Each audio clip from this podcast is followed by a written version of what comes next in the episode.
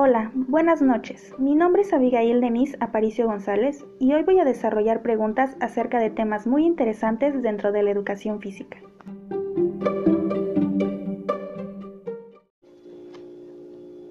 ¿Qué es el tiempo libre y el juego?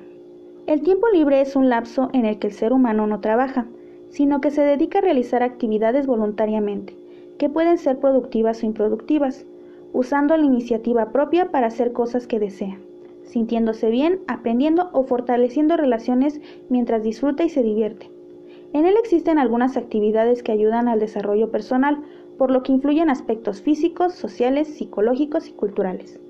Por otro lado, el juego es algo muy similar. En él se realizan actividades con fines recreativos o de diversión. Y pueden haber retos, objetivos, trabajo en equipo, resultados, reglas, exploración, competencia, seguridad e interacción. ¿Qué impacto tienen las actividades lúdicas y recreativas en las prácticas motrices actuales? Las actividades lúdicas y recreativas son aquellas actividades relativas al juego, al ocio, entretenimiento y diversión, como lo son los juegos organizados, predeportivos, recreativos, de mesa, digitales, tradicionales, entre otros. Estos tienen un gran impacto en las prácticas motrices actuales, debido a que en la mayoría de estos juegos lúdicos y recreativos se emplean movimientos en los que se desarrolla la capacidad del dominio de nuestro cuerpo, lo que contribuye al desarrollo de la motricidad.